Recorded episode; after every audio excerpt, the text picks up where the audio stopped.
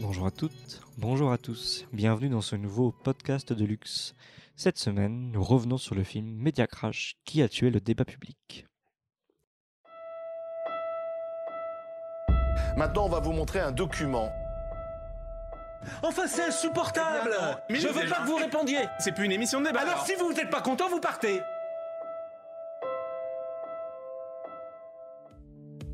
Le 7 mars 2022, nous avons reçu le journaliste cofondateur de Mediapart et producteur du film, Edoui Plenel, pour une double projection et donc double rencontre de Media Crash. La première rencontre avec les spectateurs a été enregistrée, je vous laisse donc découvrir le résultat de cet échange. Euh, la parole est à vous, hein, n'hésitez pas à, à vous en emparer. Euh, voilà, c'est le principe de, de ces débats, mais peut-être que pour euh, lancer Edoui, euh, vous l'avez dit tout à l'heure, c'est un, film euh, qui s'est fait un, petit peu à l'arrache. euh, et moi, ce qui, ce qui m'interroge, c'est de savoir les difficultés que vous avez rencontrées en fait pour pouvoir justement le mener jusqu'à nous, parce que j'imagine que tous les euh, euh, toutes les enquêtes que vous avez menées, toutes les, tous les journalistes n'ont pas eu la possibilité de révéler ce qu'ils avaient vraiment à, à dire. Et puis, par ailleurs, euh, on peut, on peut s'interroger aussi sur le chapitrage et les, les choix que vous avez faits euh, pour. euh, Enfin, vous, je, je parle de Luc Hermann. Non, non, et- mais- Ouais, co- comme je l'ai dit, hein, on a fait ça. euh, on- vraiment, c'était le contrat de départ. On voulait que ce film il sorte en salle et il sorte en salle dans ces délais-là. Je dis les choses telles qu'elles sont. hein. On a fait ce film en quatre mois. Normalement, même un bon documentaire, euh, film documentaire pour la télé, c'est d'enquête comme Cache Investigation, Envoyé spécial, c'est dix mois. Donc, on l'a fait aussi avec euh, du matériel qu'on avait hein, pour celles et ceux. euh, Abonnez-vous. hein, celles et ceux qui sont abonnés à Mediapart, ils ont peut-être reconnu des, éléments qu'on avait, mais il fallait en même temps en faire un film. Alors quand je dis que c'est un film d'intervention, et ça explique le chapitrage, si vous prenez euh, par exemple un pays qui se tient sage de David Dufresne, on voit bien qu'il y a un parti pris euh, euh, dans l'écriture dès le départ, dans, le mode de narration qui s'impose à la façon de filmer. Nous, ça a été l'inverse. C'est comme le puzzle d'une enquête. Euh, qu'est-ce qu'on peut montrer, qu'est-ce qu'on peut prouver, qu'est-ce qu'on peut documenter. C'est comme ça qu'on a avancé. Et à la fin, on a évidemment fait une construction thématique, bon, qui est assez simple. Voilà, euh, on met, on met sur la table l'horreur du débat public. Pour moi, c'est une horreur. hein. La mise en cause de l'article premier de la Déclaration des droits de l'homme, de, du fait que nous naissons libres et égaux en droit, euh, sans distinction d'origine, euh, de, culture, de croyance, d'apparence, de sexe, de genre, car c'est ça. hein, c'est la mise en scène par euh, CNews et, le groupe Bolloré de l'inégalité naturelle. Et comment, on en arrive là? Qu'est-ce que c'est qu'il y a derrière? Et puis après, l'idée, c'était de, montrer comment, euh, de pouvoir documenter le fait que la mise euh, sous tutelle de la majorité des médias privés en France, euh, cette logique de concentration crée des logiques réelles de censure, ce qui est répété très régulièrement dans le film. hein. On- on- Il y a ce qu'on vous voyez et ce qu'on fait en sorte que vous ne voyez pas. Et vous avez dans a, le film... il y a- d'ailleurs pas que de la censure, et oui, il y a aussi euh, ce qu'on veut laisser entendre. Oui, bien sûr, oui, idéologiquement. Il y a l'inverse de Voilà. la censure. En fait, le thème, de- ce, que, ce, que- ce qui était notre point de départ, hein, c'était de montrer comment le débat d'opinion euh, peut tuer l'information. Hein. Et au fond, l'opinion, c'est euh, euh, dire euh, tout est, on, peut tout dire, donc y compris le pire, et du coup tuer les informations d'intérêt public. Mais je reviens sur la censure. Il y a quand même dans, le film, il y a deux choses qui nous sont qui nous sont montrées. C'est comment des hommes immensément riches, Bernard Arnault, c'est la troisième fortune mondiale, c'est la, la première fortune européenne, c'est le numéro un mondial du luxe, et on le voit menacer un journaliste du service public, lui dire en clair, on a un dossier sur vous, un dossier falsifié, hein, totalement bidon. Et puis Bolloré, vous voyez, grâce alors là, il y a une accélération grâce aux audios et, et, et à ce qu'avait filmé l'équipe de Fakir, on voit de quoi ils sont capables. Voilà. Donc on a voulu montrer ça pour poser cette question qui est, qui est très particulière à la France. Hein. Nous sommes le seul pays où la majorité ou l'essentiel des médias privés sont sous le contrôle d'oligarques qui ne sont pas liés au métier de l'information, qui sont euh, dans l'industrie de l'armement, euh, dans la téléphonie, euh, dans, dans, dans, la finance, dans la France-Afrique, dans le luxe, et qui y défendent leurs intérêts ou les intérêts des personnes qu'ils veulent protéger. Donc voilà, on a voulu mettre ça sur la table pour provoquer ce débat public, sachant qu'il y a eu beaucoup de batailles perdues, de pusillanimité des, politiques sur ces questions qui ont accompagné ça, qui l'ont laissé faire, voire, voire l'ont favorisé. Et pour répondre à votre question, ce qui a le seul obstacle du film a été le fait que beaucoup de gens n'ont pas voulu parler. Il faut quand même rendre hommage aux gens du service public qui témoignent, aux confrères de BFM, qui, euh, après avoir quitté BFM, raconte euh, ce qui lui est arrivé sur l'affaire euh, Takedine, hein, on lui, on lui impose de, de, diffuser un truc bidon. Donc il y, a, y a des résistances. Et quand on avait fait l'avant-première à Paris, ce qui m'a beaucoup ému, c'est qu'il y avait beaucoup de monde de la télévision, de tous ces gens qui travaillent parfois dans des conditions de précarité pour l'univers audiovisuel et qui sont venus pour voilà et accompagner cette bataille. Au fond, c'est c'est l'idée de dire, là, il y a, il y a une bataille qui vous concerne, qui n'est pas une bataille euh, professionnelle, qui n'est pas une bataille euh, corporatiste des journalistes, qui est une bataille démocratique. Est-ce que euh, vous voulez intervenir? Oui. Bonjour, bonjour Monsieur Plenel. merci pour ce film qui se termine sur une note assez intéressante qui est celle de l'accès à l'information. Et est-ce qu'il y a pas aussi un autre débat à ouvrir qui est celui de la gratuité de l'information? Puisque aujourd'hui, pour avoir une information, on va dire, de, bonne qualité, sourcée, recoupée, il faut la payer, comme Mediapart aujourd'hui. Abonnez-vous d'ailleurs. Et, donc, est-ce que pour donner l'accès aux citoyens à une information de bonne qualité, il faut aussi comprendre qu'il faut cette information la monnayer et se l'attribuer, soit en parrainant un journal ou des journalistes, soit en, soutenant des associations qui font ce travail journalistique. Merci. Je vais vous décevoir. Hein. Je pense qu'il faut que vous et nous, on défende la valeur de l'information. Et s'il y a un combat inaugural de Mediapart et qui a finalement gagné, au sens pas seulement le succès de Mediapart, mais même dans la profession, c'est que la gratuité est un piège pour l'information. La gratuité, c'est le modèle du divertissement. C'est le modèle d'Anouna, la gratuité. Et elle est publicitaire. Et du coup, qu'est-ce qu'on va faire? Ben, On va faire le blablabla des opinions. Ça coûte pas cher. On va faire des talk shows, des gens qui parlent de tout, et y compris n'importe comment, voire disent n'importe quoi. Et donc, je pense que c'est important pour nous de défendre cette idée que l'information, ça a de la valeur. Et l'information... Je, crois, que Edoui, c'est ce que voulait dire monsieur, en fait. Hein oui. C'est que le, justement, le, l'information doit être payante. D'accord, non, non, mais ah oui, d'accord, pardon. Parce que moi, j'ai cru comprendre en disant, est-ce que vous voulez pas, est-ce qu'il n'y a pas un problème C'est la gratuité, pardon. Hein, c'est, la, euh, euh, voilà, c'est la, la euh, comment dire, j'ai eu la tête un peu dans l'Ukraine ces derniers temps, donc voilà. et, donc, vous êtes d'accord Oui, c'est ce que je. Alors pardon, toutes mes excuses, j'allais abonder dans votre sens.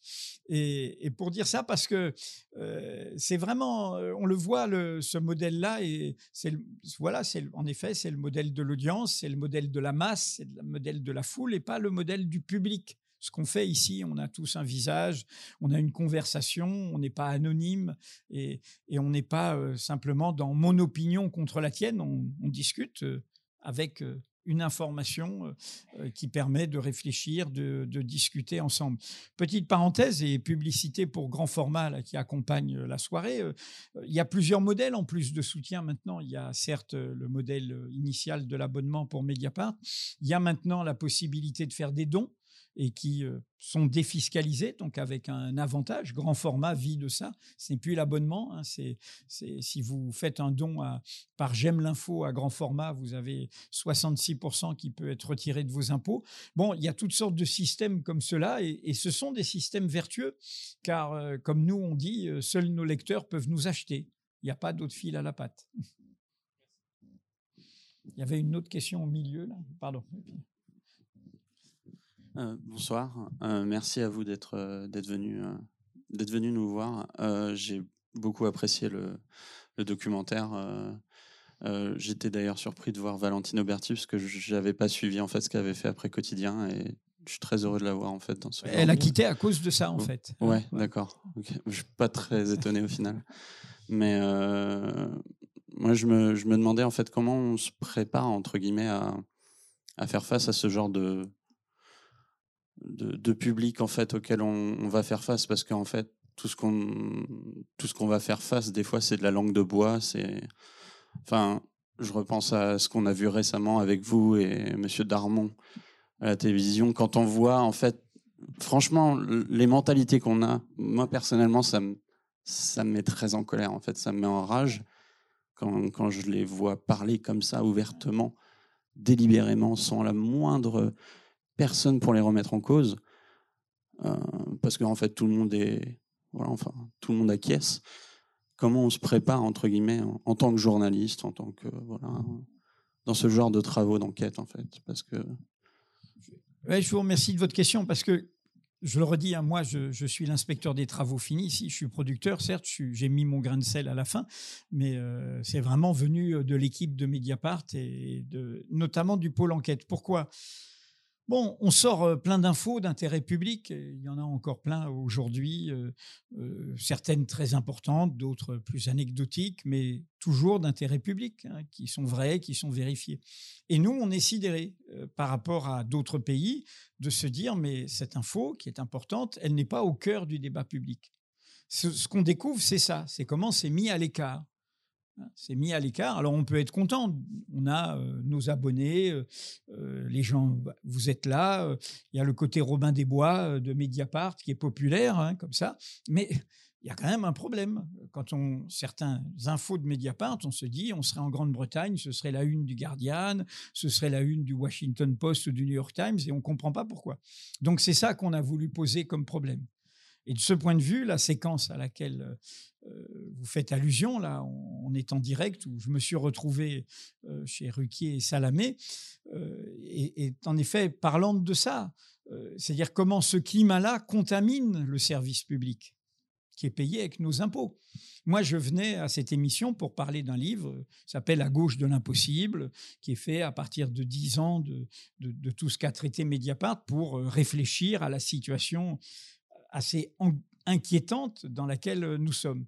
Je me suis retrouvé face à des gens qui n'avaient pas ouvert le livre une seconde, qui me posaient des questions de café du commerce. Euh, Balkany, euh, c'est pas trop dur de le mettre en prison quand même voilà. Et puis, et puis quand même, là, Mila, le reportage de M6, à nouveau la case islam là qu'il faut cocher tout de suite. Bon, et moi je venais, voilà, je venais pas pour ça, je venais pas pour des talk-shows d'actualité. Et puis il y avait, comme vous l'avez vu, euh, euh, la petite mise en scène où en fait euh, cet acteur plutôt sympathique, j'ai rien contre lui, était missionné par par son ami garde des sceaux, Monsieur Dupont-Moretti.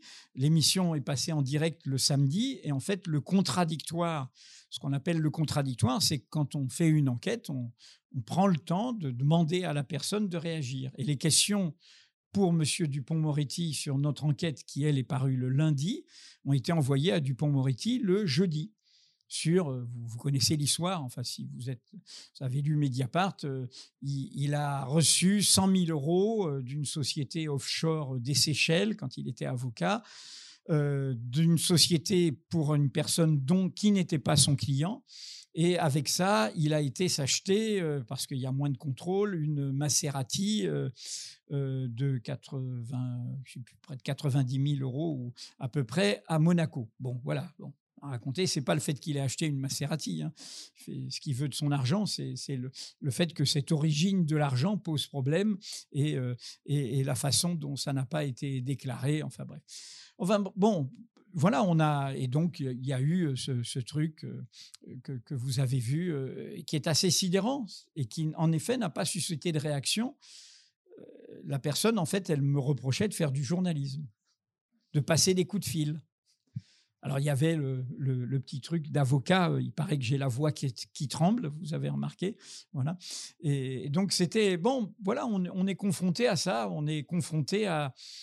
Et c'est là où il faut. Comment dire Moi, je, vois plutôt l'aspect positif de tout ça. Le fait qu'on se batte, le fait que Mediapart euh, ait l'utilité qu'il a, le fait qu'on ne le fait pas en donnant des leçons, contrairement à ce qu'ils disent, mais plutôt dans une logique de, confraternité, de solidarité avec la profession, eh bien, bah, ça, crée des dynamiques collectives. Je disais là, bah, on préparait, on, échangeait, vous savez, le, syndicat professionnel qu'on a créé, Mediapart, qui est le syndicat de la presse indépendante d'information en ligne, dont Grand Format ici, Le Poulpe à Rouen et d'autres sont, sont membres, est aujourd'hui le premier syndicat professionnel d'entreprises de presse par le nombre de titres et le nombre d'entreprises. Alors évidemment, ça n'a pas le poids économique de tout ce que vous avez vu là, mais c'est là que se fait l'invention professionnelle. C'est là que euh, les nouveaux formats vidéo, les podcasts, les enquêtes, la culture de, euh, participative, etc. C'est là qu'est le bouillonnement du, euh, futur. Donc voilà, au fond, la leçon de tout ça, c'est qu'il nous faut défendre un rapport à l'information.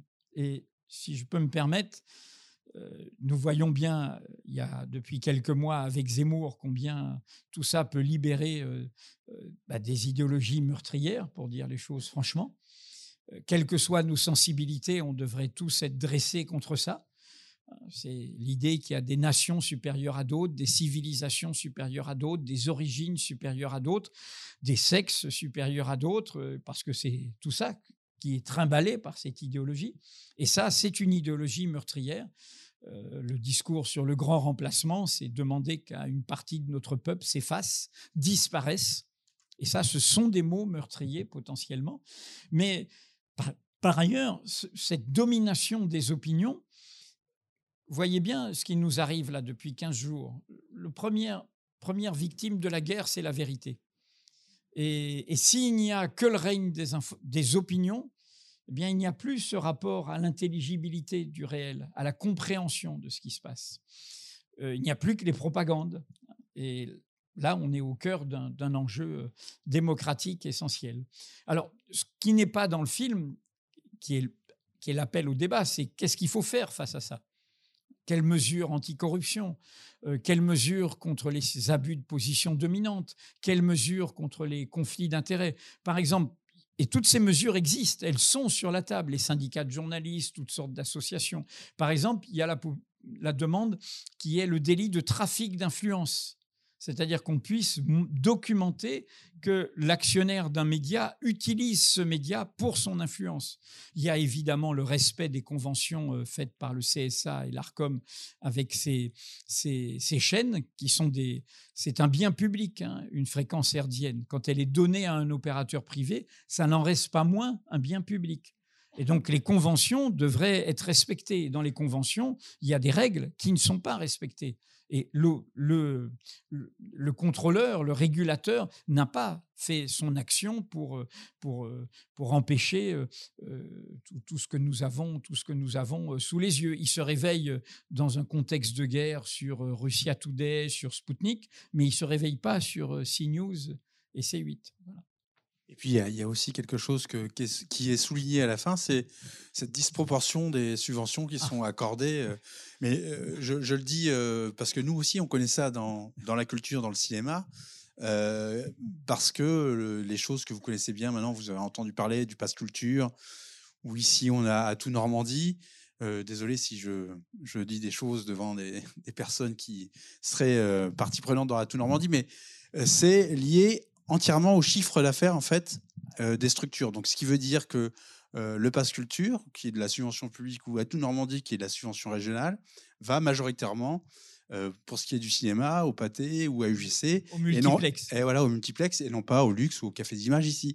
Donc il y a, il y a- il y a- il y a ce, ce truc qui est très étonnant quand même. hein. C'est Mais les, les- les aides publiques, euh, bon, nous, on a mené cette bataille contre les aides publiques directes. hein. on est pour, je trouve que c'est une aberration. Il y a des aides indirectes qui sont des aides au public, hein, comme le fait que c'est notre bataille sur. On n'est pas des fraudeurs fiscaux, hein, comme ce qu'ils ont essayé de dire. Nous, on a mené la bataille pour qu'il y ait égalité sur la TVA entre presse papier et presse numérique. Bataille qu'on a gagnée au niveau français, puis au niveau européen, hein, qui est que la TVA dite super réduite, elle est de 2-1%, euh, soit la même pour quel que soit le support. Mais ça, c'est une aide au public, normalement, pour que la presse ne soit pas trop chère. Alors, les aides indirectes, qui sont aussi des aides postales pour la presse papier, mais les aides directes, c'est-à-dire de l'argent qui est versé directement, c'est inadmissible qu'elles soient versées à des entreprises dont les actionnaires sont hi- richissimes.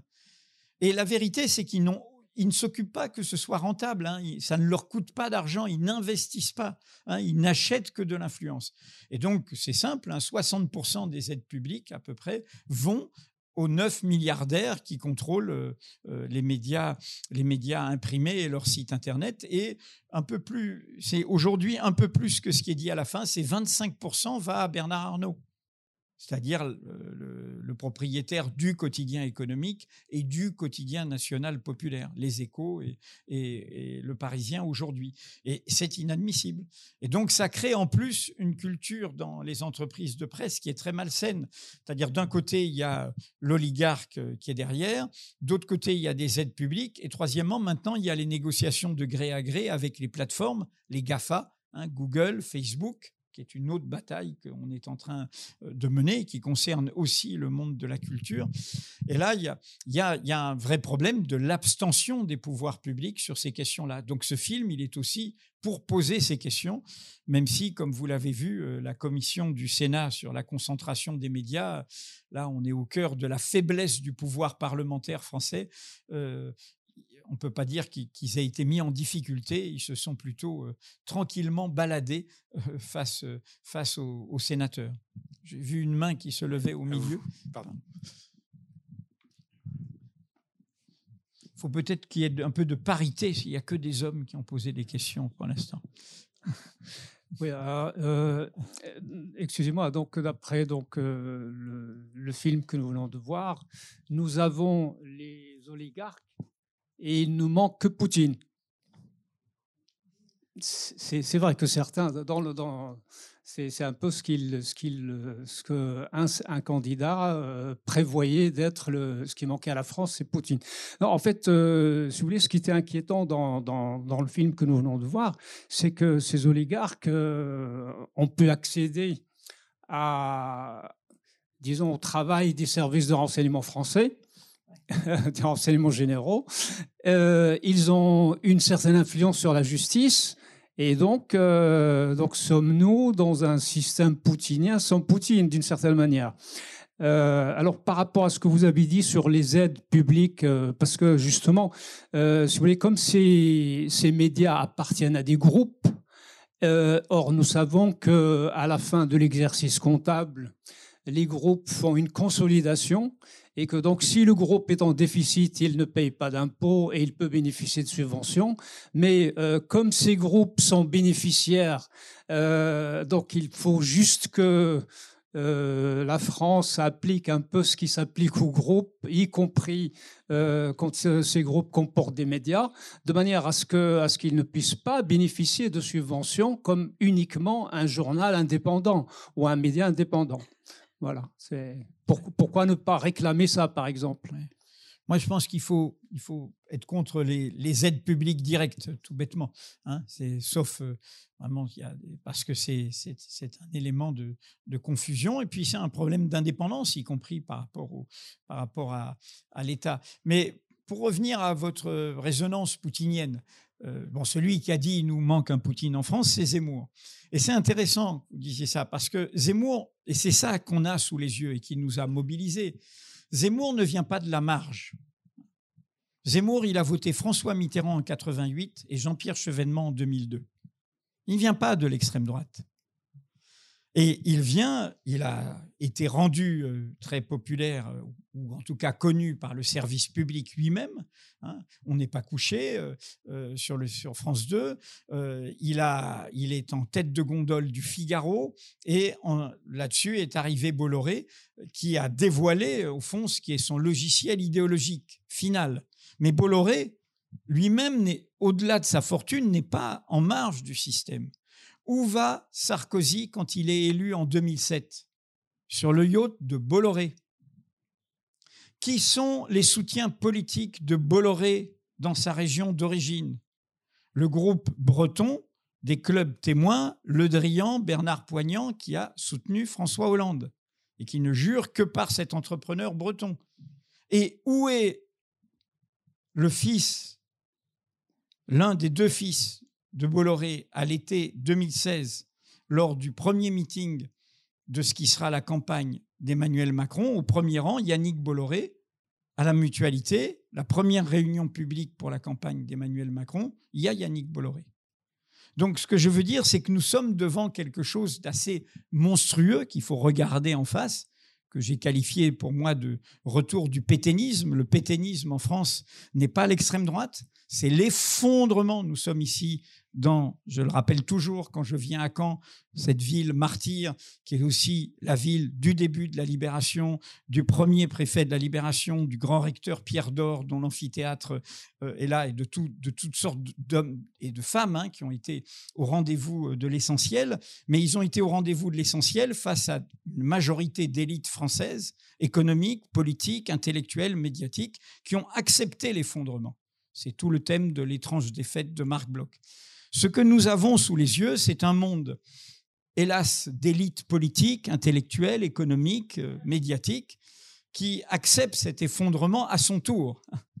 Bon, alors là, ils sont rattrapés par autre chose, qui est la guerre et ce qui se passe en Europe, mais dans le paysage français, hein, c'est ça que nous avons sous les yeux.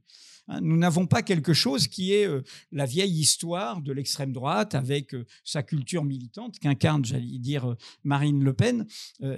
Quelles que soient les affinités idéologiques, il y a une nouveauté qui nous tombe dessus et qu'on voit d'ailleurs qu'on a documenté euh, dans les soutiens d'Éric Zemmour. euh, euh, Il y a toutes sortes de jeunes qui sont dans le business, qui sont dans des startups, qui sont qui sont dans l'économie financière globalisée et, et- qui épousent ces idéologies terribles et se sentent d'autant plus libérés pour dire tout ça.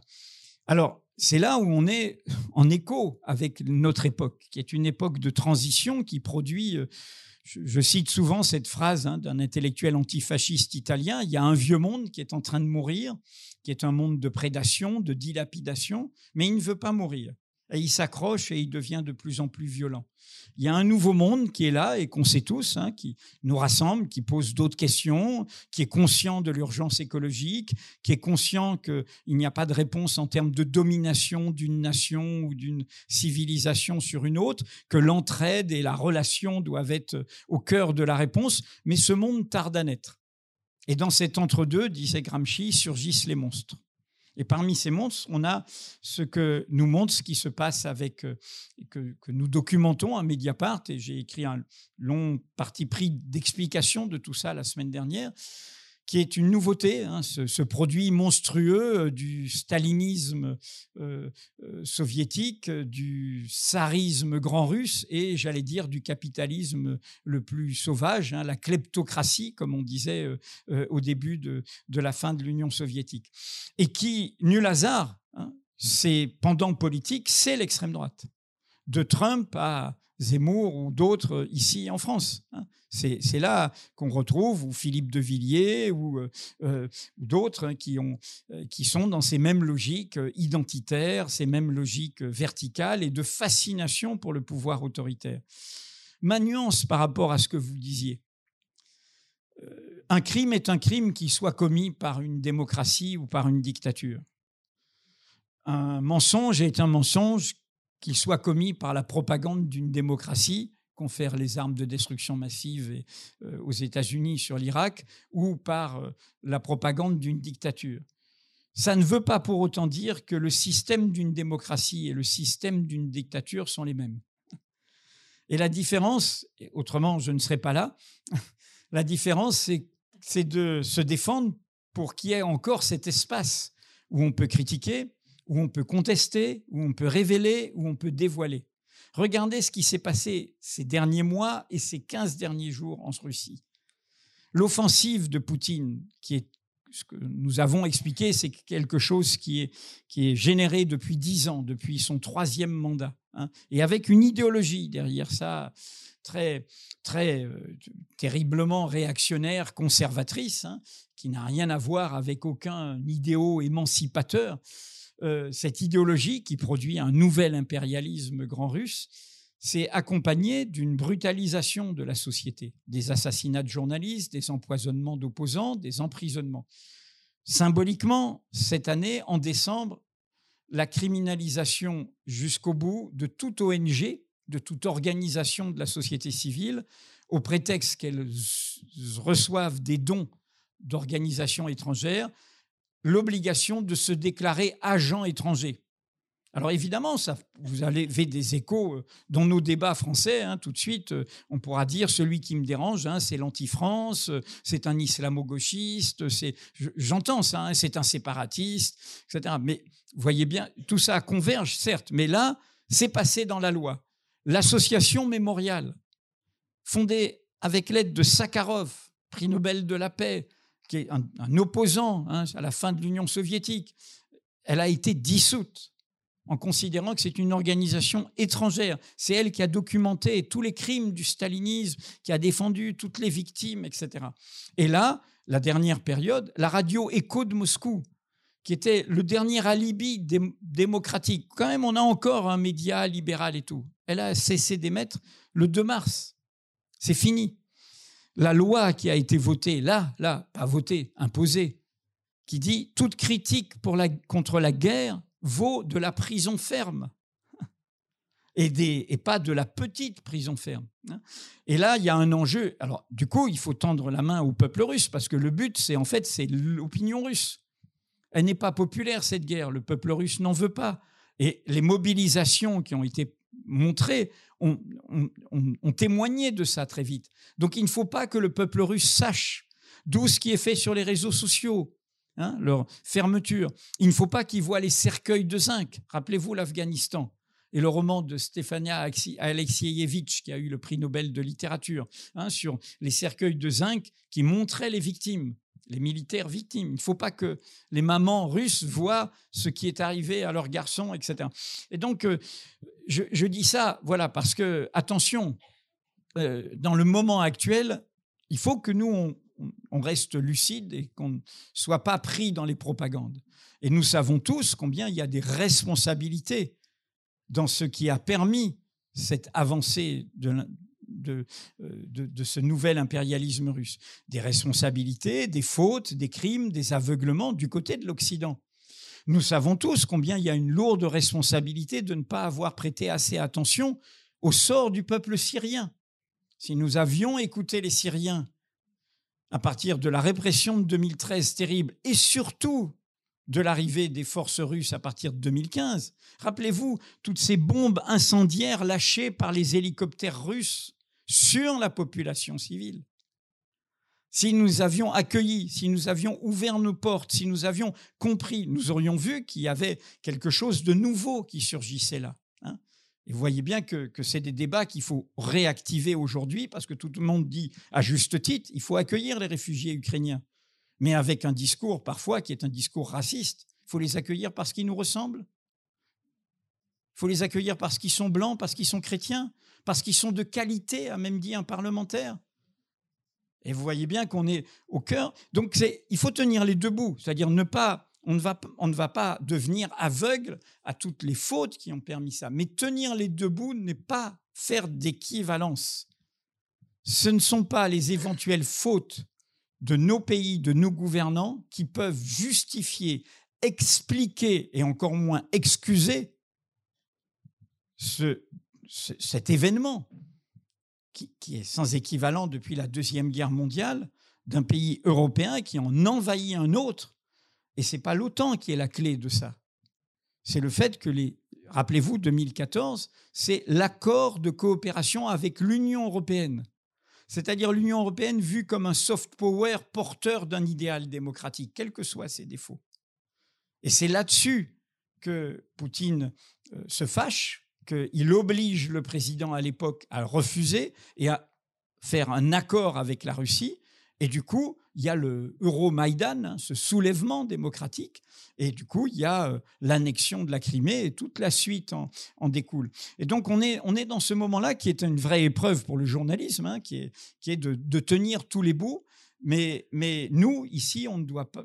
C'est pour ça que je me permets cette longue réponse. C'est-à-dire qu'on a, on a, on a documenté sur Mediapart euh, tout ce, qu'on vous montre là. On l'a documenté aussi sur euh, la violence de la répression, sur les mouvements sociaux, euh, sur la brutalisation de la société, sur la personnalisation du pouvoir, sur la verticale du pouvoir. Mais pour autant, quels que soient ses défauts, je, vous savez, en, Russie, aujourd'hui, les journalistes s'en vont.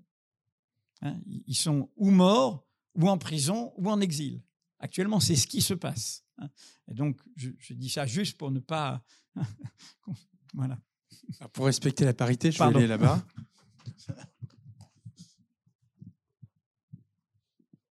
Ah non, on va respecter la parité. Tu m'autorises? Bonsoir, euh, merci pour, le, pour ce film. Euh, je me demandais, vu qu'on voit quand même beaucoup de répression des journalistes euh, dans le film, est-ce que du coup, vous avez quand même réussi à sortir ce film, à ce qu'il soit distribué? Est-ce que vous avez reçu des répressions? Non, là, on, c'est pour ça, c'est la différence. Dire, on a, euh, alors on peut pas dire qu'on ait eu, euh, bah justement, j'ai été en parler là dans l'émission où on m'a dit que je passais des coups de fil là, et que j'avais la voix qui tremble. Mais euh, bon, je veux dire, voilà, bon, on n'a pas été invité dans plein d'émissions de télé pour le présenter, mais on est encore dans un espace où on peut le présenter, où on peut trouver des salles de cinéma, où on peut se mobiliser. Bon, ça a été un petit peu, c'est un peu la culture de Mediapart. Hein. Si on nous fait sortir par la porte, on rentre par la fenêtre. Hein est entêté, on tient bon sur nos informations. Ce qui est émouvant pour moi, hein, ce film, vous savez, ceux qui font, ici ce soir c'est moi, mais bon, Mediapart n'a pas de moustache. Et ceux qui font Mediapart, ils ont entre 25 et 45 ans. Et comme une bonne partie du public qui est jeune ce soir, c'est-à-dire que ce sont des jeunes qui font Mediapart, qui se battent pour leur métier. Ils sont divers, ils sont, et ils ont compris que leur métier a une responsabilité démocratique et qu'il faut se battre pour ça, comme on s'est battu au moment de l'affaire Cahuzac, comme on s'est battu. L'affaire euh, libyenne, hein, ça fait dix ans qu'elle est portée par Mediapart et, qu'elle est portée, y compris contre le système médiatique. Avec, euh, c'est une affaire quand même sidérante, l'affaire libyenne, euh, au niveau de, ce que ça représente comme corruption, comme euh, d'un ancien président de la République qui est présenté, comme toujours, par les autres médias comme un grand sage de la République, alors que c'est une histoire immense. Petite parenthèse, on fait un rappel sur Mediapart de tous les liens de tout ce monde-là puisque la chasse aux oligarques russes est ouverte, eh c'est intéressant de montrer comment dans ce monde-là, l'argent n'a pas d'odeur. Euh, Squarcini, il a des problèmes avec un oligarque. Dupont-Moretti, dont on a parlé, il a un problème avec un oligarque. Euh, Sarkozy a un problème avec un oligarque. Quand je dis un problème, des relations d'argent. Des relations d'argent.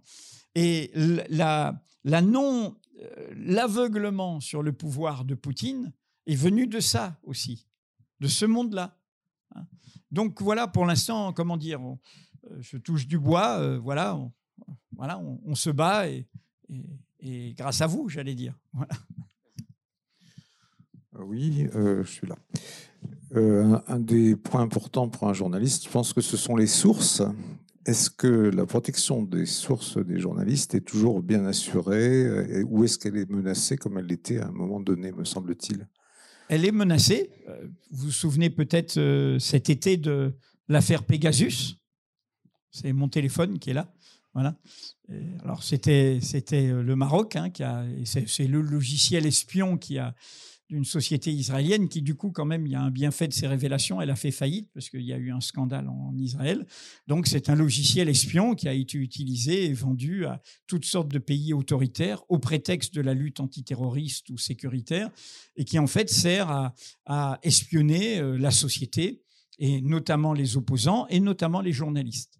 Omar Radi, euh, notre confrère marocain, vient être condamné à plusieurs années de prison sur un dossier monté. Ça a été la première victime documentée par Amnesty de ce logiciel, qui est un logiciel euh, qu'on ne peut pas repérer, hein, qui, euh, et qui infiltre. Et donc mon téléphone a été infiltré, ainsi que celui d'une journaliste de Mediapart. Notre trésor, c'est les sources. Nous, on, est, on doit assumer ce qu'on est, on doit assumer les responsabilités de ce qu'on fait, ne jamais se comporter en victime. Moi, je, notre métier, euh, je dis souvent, c'est un, on doit avoir la morale d'un boxeur. On donne des coups. C'est vrai que nos révélations peuvent déranger, qu'elles peuvent faire du mal. Donc, faut accepter d'encaisser. Moi, je ne suis pas dans la plainte, je ne suis pas une victime. Voilà. Mais je défends des droits. Donc, euh, si on me fait une illégalité, je vais dénoncer cette illégalité parce qu'elle est déloyale, etc.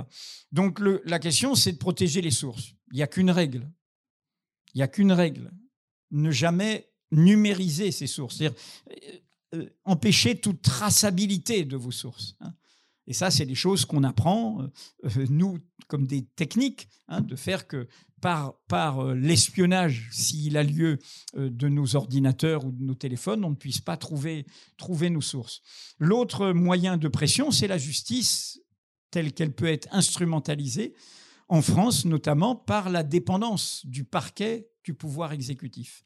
Vous vous en souvenez peut-être, il y a 3-4 ans, quand Mediapart a révélé un nouvel épisode de l'affaire Benalla, qui montrait parenthèse, qu'il violait son contrôle judiciaire et qui faisait suite à des révélations alors qu'il était à l'Élysée sur ses liens avec un oligarque russe, poutinien.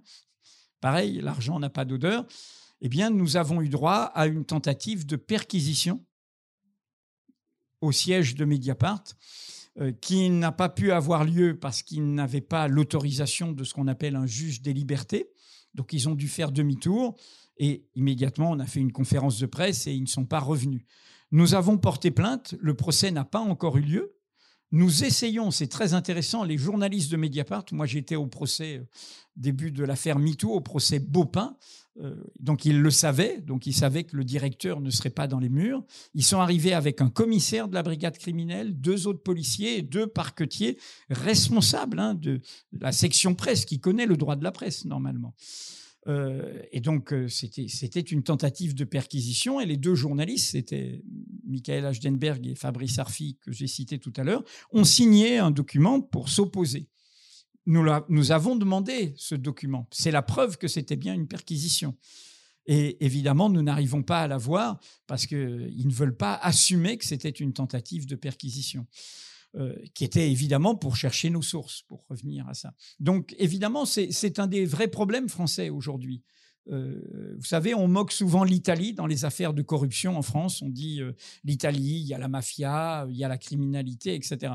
Mais n'oubliez pas qu'en Italie, c'est d'autant plus documenté que le parquet est indépendant.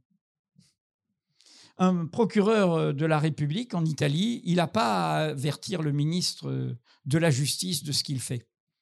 Et c'est comme ça d'ailleurs que des procureurs, dont un euh, très célèbre, Roberto Scarpinato, qui est le grand dernier des grands procureurs anti-mafia en Sicile, a pu remonter jusqu'à euh, la mafia politique, c'est-à-dire la haute mafia en lien avec la mafia criminelle. En France, non. Les procureurs, euh, le ministère de la Justice est informé de tous leurs actes. Là, nous avons révélé ce soir, par exemple, il y a un monsieur qui dirige un think tank euh, très libéral, euh, l'Institut Montaigne, qui est un monsieur très proche d'Emmanuel Macron. Son parti, euh, le parti En Marche, avait été domicilié au, domicile de ce monsieur. Ce monsieur a été interpellé parce qu'il a drogué une de ses collaboratrices avec de l'ecstasy en l'amenant chez elle. donc, immédiatement, garde à vue. Et très mystérieusement, ce monsieur, ça s'est passé il y a 15 jours, les faits. Il va être jugé jeudi prochain dans une sorte de procédure judiciaire expéditive. dans une procédure qui ne retient que l'empoisonnement. Et en fait, ce que nous révélons, c'est que l'enquête a été bâclée. C'est-à-dire que les témoins n'ont pas été entendus, euh, le téléphone et les messages de ce monsieur n'ont pas été euh, saisis, euh, les locaux euh, de son institut n'ont pas été perquisitionnés, et du coup, nous faisons parler la plaignante, hein, la victime, et nous donnons ce qu'il a dit euh, dans sa garde à vue, et en fait, du coup, a été mis de côté en le croyant sur parole, le fait que certes, il avait drogué sa collaboratrice, mais qu'il n'avait aucune intention de l'agresser. Et donc, le motif qui serait très alourd- alourdissant hein, euh, d'une ten- d'une potentielle euh, agression ou viol, etc., ont été mis de côté. Peut-être que c'est vrai, hein, peut-être qu'il est de bonne foi. Euh, il est clair que pour un vulgum pecus, pour employer une expression latine, c'est-à-dire pour quelqu'un comme vous et moi, jamais le traitement policier, le traitement judiciaire n'aurait été celui-là. Et tout ça est fait parce que c'était une enquête préliminaire du parquet de Paris, dont le procureur a été nommé comme étant le choix du président de la République. C'est pas normal. On n'est pas égaux devant la loi dans, ces cas-là. Donc on est, on est au cœur de, de ces questions qui sont, euh, mais comment dire, euh, euh, je, je touche du bois, mais voilà, de- ça fait 50 ans que je fais ce métier et pour l'instant on n'a jamais trouvé nos sources. Bonsoir, merci donc pour ce- cet exposé qui est très intéressant et qui rappelle encore une fois que la liberté n'est pas un acquis définitif. C'est plutôt un combat permanent à tous les niveaux, qu'elle soit médiatique ou à tous les niveaux, bien sûr. Je voulais juste tout simplement, moi j'ai l'impression que c'est- même une pensée profonde que, ce, que cet exposé relève d'utilité publique. Est-ce que vous n'avez pas l'intention de vulgariser au sein de nos lycées euh, qui sont où toute euh, cette dynastie médiatique a le pouvoir absolu sur euh, nos, nos futurs, enfin nos générations futures qui construisent bientôt ou plus tard la, la France, ce grand pays. Est-ce que est-ce que c'est pas de vos responsabilités de vulgariser ce film et, donner euh, à cette jeunesse le moyen dissuasif par rapport à, ces fake news qui tombent de toutes parts Deuxième chose très importante, est-ce que votre euh, exposé a eu, euh, pour voir le, verre à moitié plein, un impact positif et votre retour par rapport à vos confrères journalistes? Et euh, est-ce que nos responsables politiques, entre guillemets, les, quelques-uns, on va dire les, oui, les progressistes, avaient un impact, avaient reçu un impact positif par rapport à votre euh, exposé On aimerait bien avoir plus euh, ultérieurement et encore plus élaboré pour rappeler aux gens que c'est pas parce que l'autre est différent de moi que je dois le détester, que je dois le refuser. comment dire Moi, je, comme vous avez compris, la démarche de ce film, c'est dire euh, sauvons-nous nous-mêmes. C'est à la société de s'organiser, hein, D'abord, hein, avant de trouver un raccourci euh, politique, qui, chacun fera ce qu'il devra faire ou pourra faire. Mais il faut déjà qu'on se mobilise. Et la bonne nouvelle de ce film, y compris euh, ce qu'on fait ce soir, c'est qu'à chaque fois qu'il y a des projections des débats, il y a des médias locaux, il y a le club de la presse. Je crois qu'il y a une représentante du club de la presse qui est là ce soir dans, dans la salle. Euh, Il y a, voilà, il y a, la profession est là, elle se reconnaît. C'est-à-dire qu'il y a, y compris, c'est ce qu'on dit à la fin, il y a beaucoup de gens qui se battent, y compris dans ces médias dominés. Hein, Donc euh, c'est un appel à se battre. On a rendez-vous avec notre liberté, vous l'avez dit vous-même. On a toujours rendez-vous avec notre liberté. Et le moment actuel nous requiert. On a rendez-vous avec notre liberté. Quelle est l'histoire de Mediapart Qui est créée, euh, moi j'ai créé Mediapart, j'avais 55 ans. Après 25 ans de monde, c'était un âge déraisonnable, pourrait-on dire. Euh, en fait, l'idée, c'est de dire on se bat, on peut se battre. hein. Et si on se bat, ça va donner du courage aux autres. C'est ça que j'appelle avoir rendez-vous avec sa liberté. hein. Et ça va donner, et puis voilà, et, ça va continuer. Donc, on, euh, c'est ça un peu l'impact du, film. Je le vois dans le fait qu'il y a de plus en plus de demandes de débat, plus en plus de, projections, euh, et il y a des demandes scolaires. Il y a des demandes. Alors là, il faut aussi que les responsables d'établissement soient courageux. Moi, j'accepte toutes les demandes dans des lycées. Hein, j'ai été à Châtellerault, j'ai été euh, euh, euh, à Guingamp, j'ai été. Enfin voilà, je, je, prends deux villes hein, récemment où j'ai été. Mais là, par exemple, ce soir, on a demandé, enfin, pas moi, mais euh, Lux a demandé à l'université, comme on avait fait il y a trois ans. Il y a un amphithéâtre de 650 places. Ah, L'université a été soudain frileuse. Voilà, bon. C'est comme ça. Bon, voilà. Donc, euh, mais on peut leur redemander, hein, redemandez-leur, et puis on refait une projection avec plein d'étudiants et plein de discussions, etc. Donc euh, voilà, vous savez, j'ai essayé de populariser. Le problème, c'est que le bouquin est sorti euh, au moment du, premier confinement. Une phrase que j'ai retrouvée du début de la Révolution française, euh, avant qu'il y ait la Déclaration des droits de l'homme. La Déclaration des droits de l'homme, c'est fin août 1789. Et après la prise de la Bastille, on nomme un maire de Paris, euh, la première commune de Paris. Et euh, l'homme populaire à l'époque a été le premier président du tiers-État, premier président de l'Assemblée nationale, et il devient le premier maire de Paris. Il s'appelle Jean-Sylvain Bailly. C'est un homme de transition, c'était un homme, un savant de l'Ancien Régime, n'était pas un jeune, et qui du coup est populaire, est parisien, et, et va être le premier maire de Paris, parce que tout le monde avait, avait peur après la prise de la Bastille, comment on va faire et tout. Eh bien, sous son impulsion, début août 1789, il y a une proclamation sur tous les murs de Paris qui dit la publicité est la sauvegarde du peuple. Le mot publicité à l'époque ne veut pas du tout dire la publicité marchande. C'est rendre public tout ce qui est d'intérêt public. La publicité est la sauvegarde du peuple. Formule formidable. Elle est tellement formidable à l'époque et les historiens, curieusement, et c'est là où on voit la faible intensité de notre culture démocratique, ont souvent effacé ça.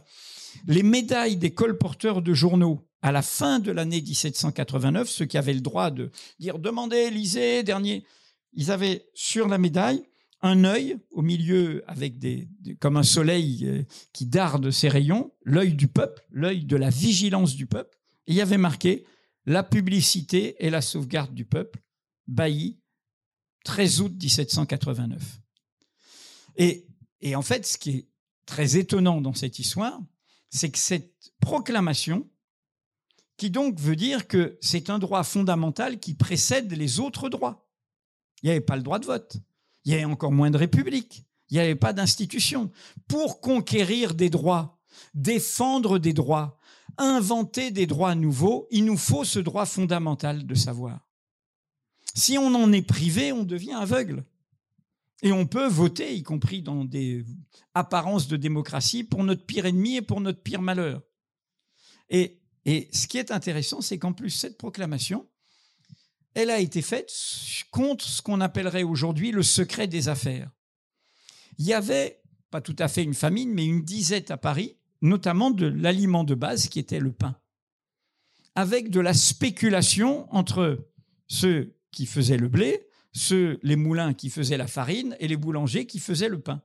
Et cette proclamation, c'était pour exiger la transparence totale sur toutes les transactions économiques qui aboutissaient au prix du pain dans une boulangerie. La publicité et la sauvegarde du peuple. Et là, dans ce bouquin, ce que j'ai rappelé, ce qui est fou, c'est qu'il y a une ville en Belgique, Verviers, qui a été très martyr là, des inondations qui illustrent les catastrophes climatiques en cours. Verviers, qui a été une ville très riche il y a deux siècles et très pauvre aujourd'hui. Eh bien, Verviers, vous passez devant son hôtel de ville et au fronton de l'hôtel de ville de Verviers, vous voyez quoi? Publicité sauvegarde du peuple. Et même à Verviers, ils ne savaient pas à l'origine de cette histoire. Enfin, je ne vais pas vous raconter toute mon enquête historique, mais, pour, dire, comment on est au cœur d'un véritable enjeu. Et c'est pour ça que vous avez raison, c'est l'intensité de notre culture démocratique. hein. Après, on a des sensibilités différentes, on a des programmes, des projets différents. Mais il faut d'abord défendre ça. Et si on ne défend pas ça, le risque dans une période comme celle-là, aujourd'hui, c'est qu'on soit dépossédé. hein. Et que naissent, y compris, euh, entre guillemets, cette chose bizarre qu'on a, qui est des démocraties autoritaires. hein. Un Trump, il est élu. Un Bolsonaro, il est élu. Mais il piétine les droits fondamentaux. Et il veut les remettre en cause. Et donc voilà, c'est un appel à ça. Et nous, moi j'estime que, pour ça que je suis un peu optimiste et enthousiaste, c'est que quelque part dans ce moment-là, le journalisme et la jeune génération de journalistes retrouvent un côté fantassin de la démocratie.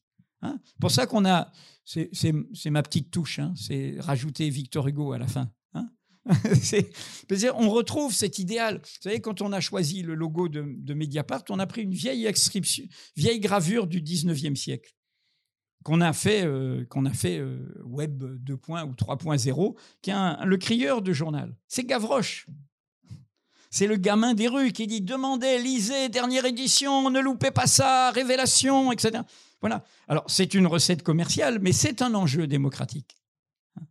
Et c'est ça que, pour lequel on, on veut plaider. Et ce que montre ce film, c'est toutes les techniques graves, lourdes, pour faire que le blablabla des opinions, y compris des pires, tue ça.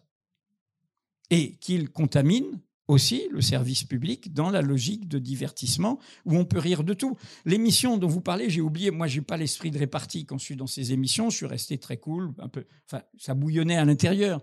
Mais c'est sur les réseaux sociaux qu'ils ont tous euh, trouvé. Ils ont dit mais c'est Don't Look Up. Salamé et, et, Ruquier, ils rigolaient. Voilà, Don't Look Up. Vous avez vu le.